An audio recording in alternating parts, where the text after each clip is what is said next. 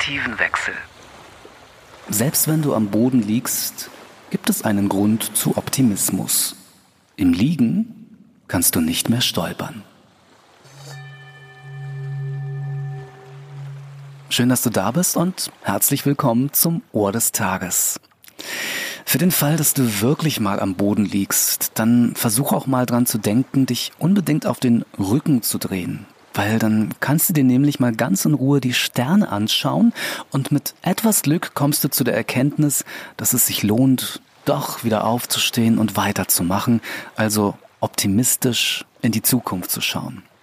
Es gibt übrigens nur einen einzigen Grund, optimistisch zu sein, und das ist, dass Pessimismus auch keine Lösung ist.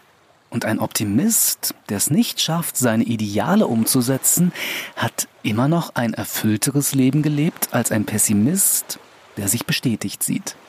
Und das ist übrigens auch eine Form des positiven Denkens. Tja, denk mal drüber nach. Gruß und Kuss, dein Ellen.